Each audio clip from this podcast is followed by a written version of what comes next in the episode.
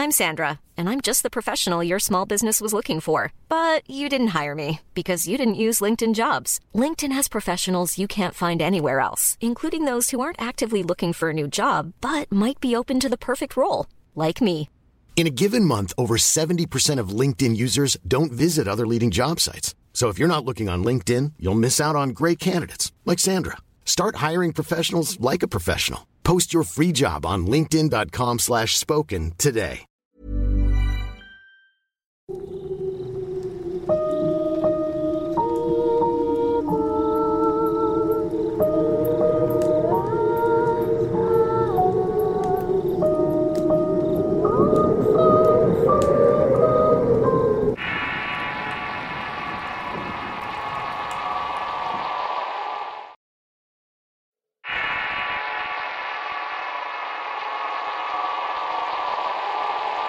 Alma en pena.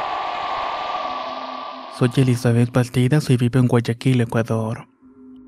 Antes no me gustaban las cosas paranormales y me daban pavor a reír de lo que me sucedió hace 26 años. Pero después de esto me sucedieron algunas cosas más las cuales relataré después. Mientras tanto me centraré en lo que voy a contar a continuación, lo que considero fue la primera experiencia paranormal que me dejó secuelas. Era mediados del año 1994 y en esas fechas era un adolescente que estaba en el colegio cuando sucedió este hecho. El barrio donde vivía en esa época era tranquilo. En la esquina había una casa de dos plantas donde vivía una familia numerosa. Junto a esta se encontraba mi casa, la cual era pequeña y de madera situada en la mitad del terreno. Tenía un patio muy grande y la cerca era de madera con un portón de hoja de zinc. En la casa vivíamos mi madre, mi padrastro y dos hermanos menores, una niña de 6 y un varón de 11. Y yo, de 17 años, era la hija mayor de los cuatro que tuvo mi madre. Mi hermana la segunda, la cual llamaremos Karime de 16 y yo éramos el producto del primer matrimonio de mi madre. En esa época ella ya no vivía con nosotros porque se había ido a vivir con su novio. Aclaro, era muy jovencita. En la casa había un perro al cual llamábamos Mancha y mi madre tenía tres gallos de pelea, así como dos gallinas las cuales andaban libres por todo el patio de la casa. Todo empezó un día entre semana y me levanté muy temprano y me arreglé para ir al colegio. Regresé y venía caminando y al llegar a la esquina de mi casa pude observar que había una mancha considerable de sangre en el piso. Allá había unas velas junto a él y me quedé sorprendida y apuré el paso para llegar a la casa. Cuando llegué le comenté el incidente a mi madre y ella me comentó lo siguiente. Mi madre me contó lo que le sucedió a mi padrastro la noche anterior cuando llegó la madrugada a la casa. Ya que cuando al salir de la jornada del trabajo se reunió con unos compañeros. Iban a ir al velorio de un amigo que había fallecido y se quedó hasta la medianoche. La parada de autobús quedaba más o menos como a dos cuadras de la casa. Bajó y venía caminando muy atento por las calles desiertas. Al llegar a la esquina se encontró con una vecina y el hijo de esta, los cuales vivían en la casa de la esquina de dos plantas que quedaba junto a la mía. Estos estaban auxiliando a un joven que estaba tendido en el piso desangrándose, ya que al parecer por quererle robar lo habían querido herir y lo dejaron muy mal herido. Cuando mi padrastro vio, se acercó e intentó ayudarle. El joven al verlo lo tomó del pantalón con su mano ensangrentada y le pidió de forma desesperada. Ayúdame, no me dejes morir, por favor. Él trató de tranquilizarlo y les ayudó a parar un taxi para que lo llevaran al hospital más cercano. Después de eso se dirigió para la casa donde obviamente por la hora no había nadie despierto. Fue al baño, se quitó la ropa y se bañó olvidándose de la cena. Al día siguiente, cuando mi madre realizaba la labor del hogar al recoger la ropa sucia que había en el baño, se percató del pantalón de mi padre. Lo despertó y le preguntó por qué tenía su ropa sucia. Desconcertado se quedó pensando hasta que recordó lo que había pasado. Aunque realmente no sabía qué era lo que había pasado con aquel joven. Mi mamá se quedó muy sorprendida por el relato y continuó con sus labores. Un rato más tarde tuvo que salir a la tienda y al regresar se topó con la vecina de la casa de la esquina a la cual le llamó y le dijo, Vecina, dígale a su esposo que el joven murió al llegar al hospital. No se pudo hacer nada por él. Mi mamá se estremeció y se sorprendió con el comentario y le preguntó si hablaba del muchacho que lo hirieron para robarle la madrugada. Ella sintió con la cabeza y mi madre dejó escapar un suspiro y sintió mucha lástima por el muchacho. Los días fueron pasando y una noche mi padrastro le tocó trabajar en el turno nocturno. Fue una noche normal, cenamos y vimos un rato la televisión. Luego nos fuimos a acostar y mi casa era una casa humilde de madera con dos dormitorios, de los cuales solamente el cuarto que compartía con mis hermanos menores tenía una puerta. El dormitorio de mi madre solamente tiene una cortina en lugar de puerta. Mientras que la sala, cocina y el comedor eran pequeños. Hago esta aclaración porque lo que voy a relatar ahora tiene que ver con lo que antes he indicado. Esa noche parecía normal y mis hermanos y yo conciliamos enseguida el sueño pero al parecer a mi madre le costó un poco más. No sabía por qué no podía dormir y daba vueltas en la cama hasta que logró dormirse. En la madrugada se despertó al escuchar que abrían el portón de zinc de la entrada. Sintió pasos que se dirigieron a la entrada de la casa y después avanzaron hasta la puerta de su cuarto. Como su cama quedaba frente a la puerta, por la cortina logró divisar una silueta de un hombre parado frente a la puerta. No lo pensó mucho, creyó que era su esposo y le dijo, Mira la hora que llegas, que no te da miedo que te roben aunque te pase algo. La silueta seguía inmóvil frente a ella en lo que ya le empezó a parecer algo raro porque no obtenía respuesta. Y algo curioso lo llamó por su nombre. José, José. No obtuvo respuesta alguna y vio como la sombra desaparecía frente a sus ojos. Se persinó y sintió como la piel se le puso chinita de lo sorprendida que estaba, se puso a rezar hasta quedarse dormida. Al otro día, cuando llegó su esposo de trabajar, le comentó lo sucedido y bueno, pensaron que solamente fue un hecho aislado. A partir de ese incidente las cosas cambiaron en mi casa porque comenzaron a suceder cosas muy extrañas. Días después mi hermana, la cual llamamos Karime, fue a visitarnos con su bebé de apenas tres meses de nacido. El niño venía dormido pero apenas entró a la casa se despertó y empezó a inquietarse y a llorar. Mi hermana lo puso en el mueble para revisar que no estuviera sucio y me comentó. Sabes que cuando entraba con el rabo del ojo vi a un hombre parado en el patio mirándome que yo entraba. Pero después volví a ver quién era y no había nadie. Solo tú abriendo el portón para que yo entrara. Cuando escuché su comentario me quedé pensando y pues no sabía decirle porque yo no sabía cómo explicar ese hecho. El niño no paraba de llorar y seguía inquieto y no sabíamos el por qué. Estaba limpio, no quería comer y no sabíamos si le dolía algo. Así que la visita terminó y mi hermana se fue con el bebé. Esa noche mientras veíamos televisión con mis hermanos escuchamos unos ruidos raros, por lo que bajamos el volumen al televisor y pusimos atención. Se escuchaba como los gallitos de pelea que dormían subidos en una escalera pequeña estaban aleteando bastante, emitiendo un ruido agudo como si alguien los estuviera tomando del pescuezo. Salimos a ver y los animalitos estaban alterados y erizados y al vernos se bajaron de un brinco de las escaleras. Inmediatamente se fueron a otro lugar del patio. Nos pareció raro, pero no pensamos que fuera algo importante, así que regresamos a ver la televisión. Después de eso nos fuimos a dormir. Yo me quedé un rato más despierta, ya era como la medianoche y no podía dormir. Cerré los ojos para tratar de conciliar un poco el sueño. Allí escuché clarito cómo abrían el portón de la casa y caminaban por el piso de madera del cerramiento hasta la puerta de la entrada. Abrían la cerradura, ingresaban por la casa y caminaban hasta la puerta del cuarto de mi madre. Sentía muchos escalofríos y miedo por mis hermanos que estaban dormidos. Yo no podía gritar ni llamar a nadie porque estaba aterrada. Cerré los ojos y me arropé de pies a cabeza y me puse a rezar hasta que me quedé dormida. Al día siguiente, mientras desayunábamos, le comenté a mi familia lo que me había pasado en la noche. Nadie me creyó y se rieron de mí y esto me dejó muy desconcertada. Yo sabía perfectamente que todo eso había pasado.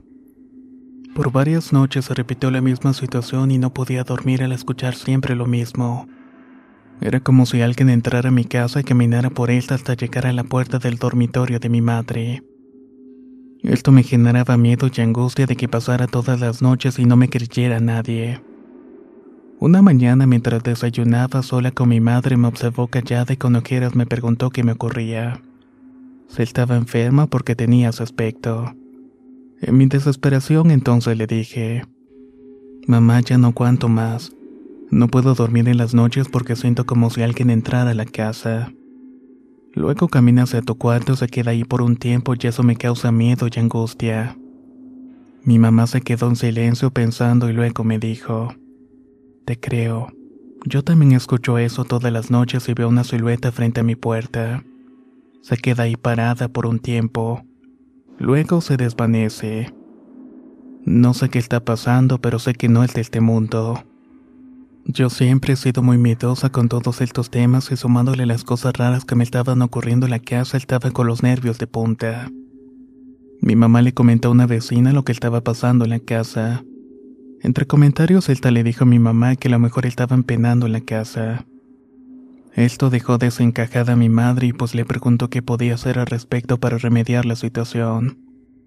La vecina muy segura le dijo que pintara cruces con carbón en las paredes de la casa por dentro.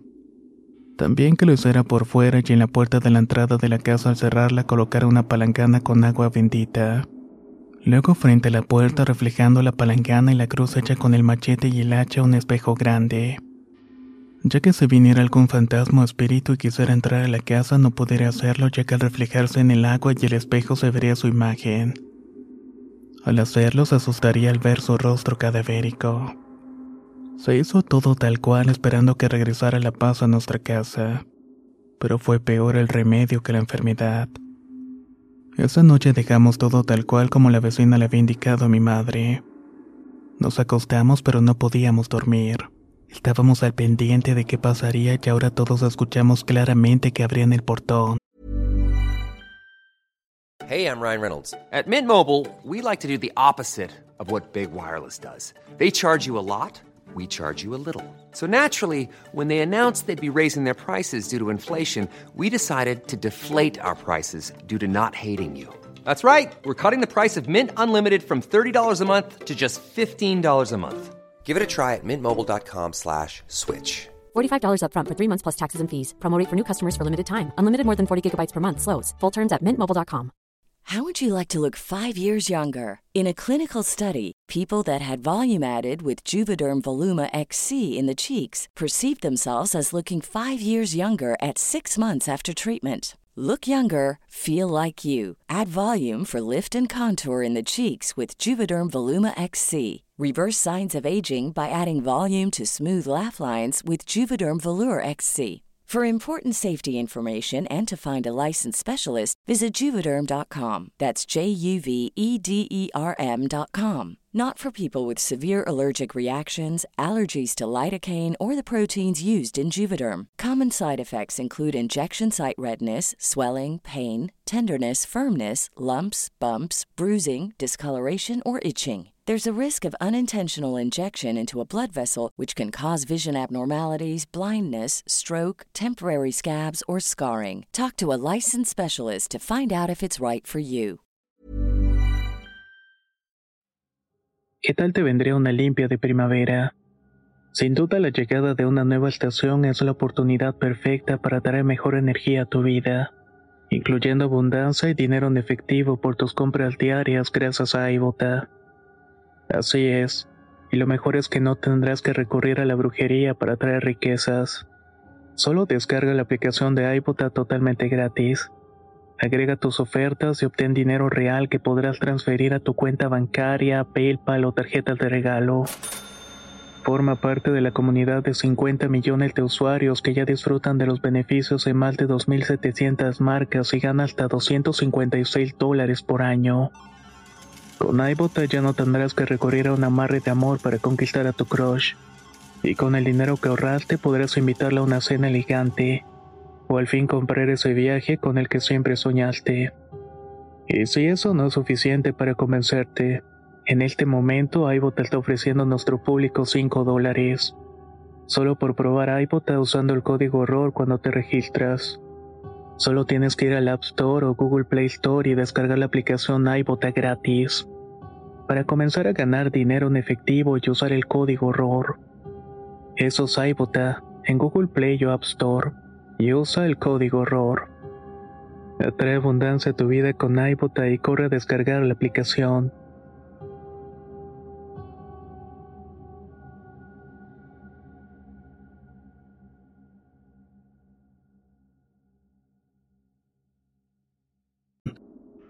Luego intentaban entrar a la casa pero no podían y al no poder ingresar a esta caminaban por el patio que era de tierra.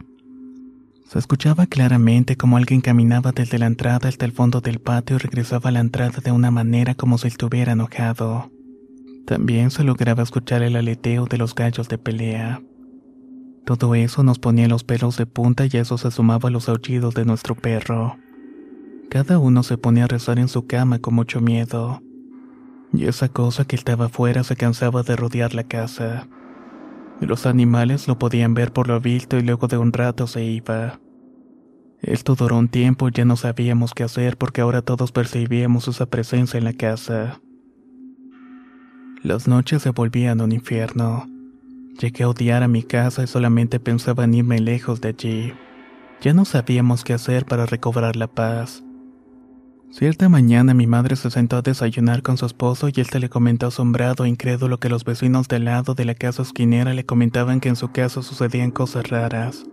Todo desde que había muerto el chico que habían llevado al hospital. Comenzaron a ver sombras por su casa y a escuchar pasos y cuando salían al encuentro no había nadie. También sentían una presencia que no sabían cómo explicar. El señor de la vecina, como era un jubilado, era un señor mayor y muchas veces sufría de insomnio. Se levantaba en la madrugada a la cocina a beber un vaso de agua y se quedaba sentado en la mesa de la cocina fumándose un cigarrillo. Una madrugada sintió una presencia de alguien a su espalda. Esta lo hizo voltear y observó en el umbral de la puerta a un hombre joven que lo miraba en silencio.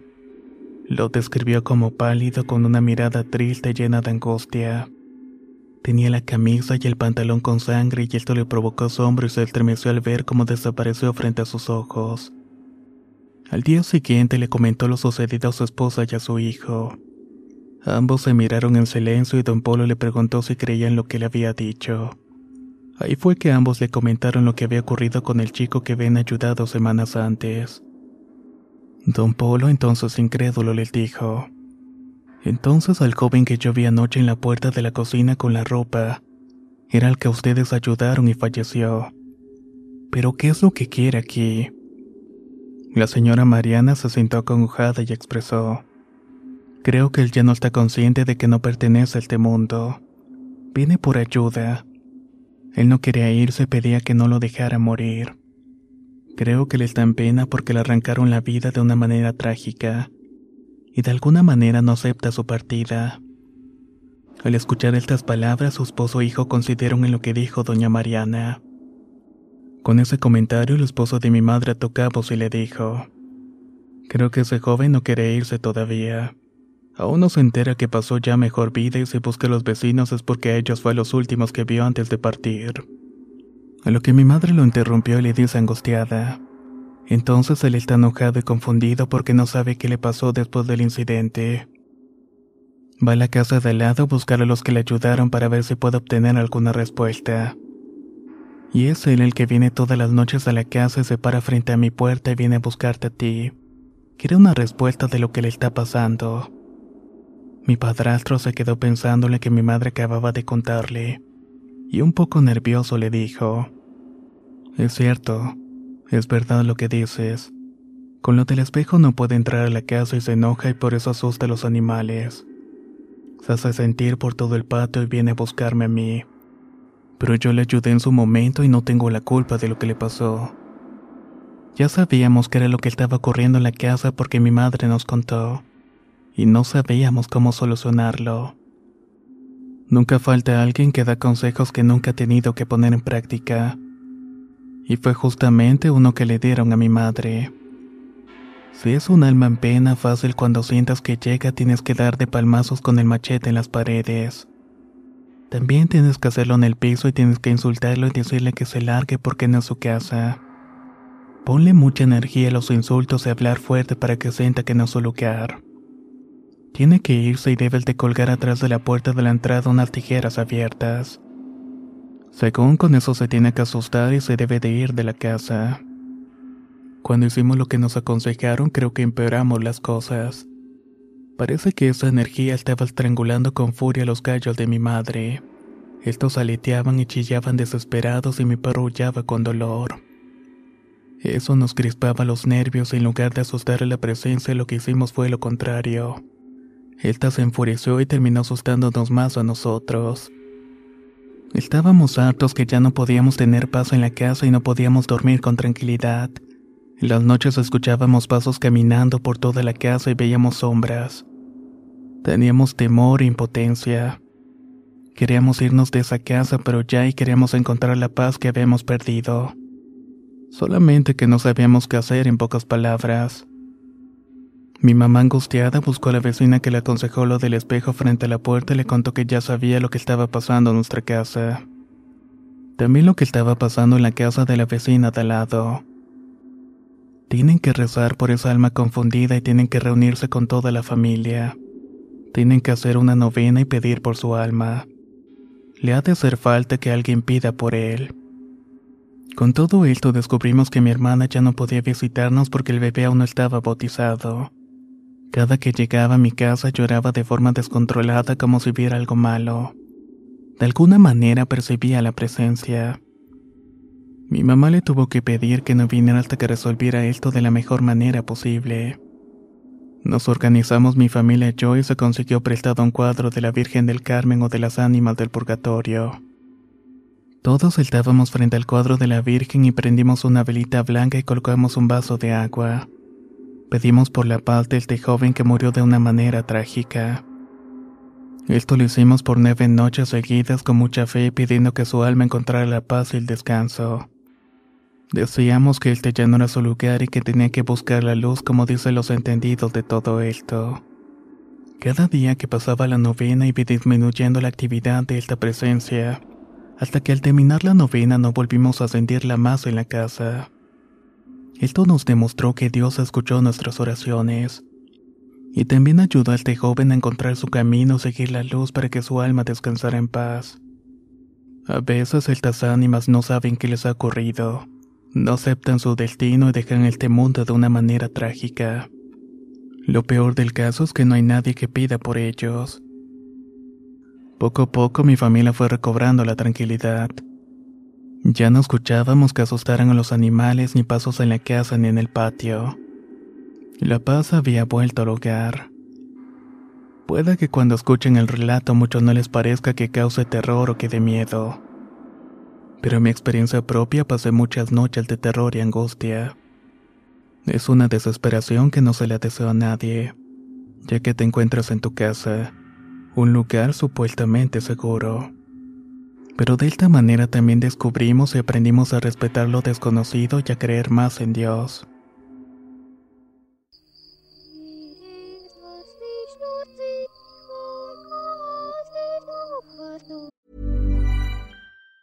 If you thought the only way to get a more defined jawline with natural looking results was through surgery, think again. Juvederm Volux XC is a non surgical injectable gel filler that improves moderate to severe loss of jawline definition and can help you achieve natural looking results with little downtime. Even better, this improved definition lasts up to one year with optimal treatment. No maintenance required. Improve jawline definition for a smooth, sculpted look with Juvederm Volux XC. For important safety information and to find a licensed specialist, visit juvederm.com. That's J U V E D E R M.com. Not for people with severe allergic reactions, allergies to lidocaine, or the proteins used in Juvederm. Common side effects include injection site redness, swelling, pain, tenderness, firmness, lumps, bumps, bruising, discoloration, or itching. There's a risk of unintentional injection into a blood vessel, which can cause vision abnormalities, blindness, stroke, temporary scabs, or scarring. Talk to a licensed specialist specialist to find out if it's right for you. Hey, folks, I'm Mark Marin from the WTF Podcast, and this episode is brought to you by Kleenex Ultra Soft Tissues,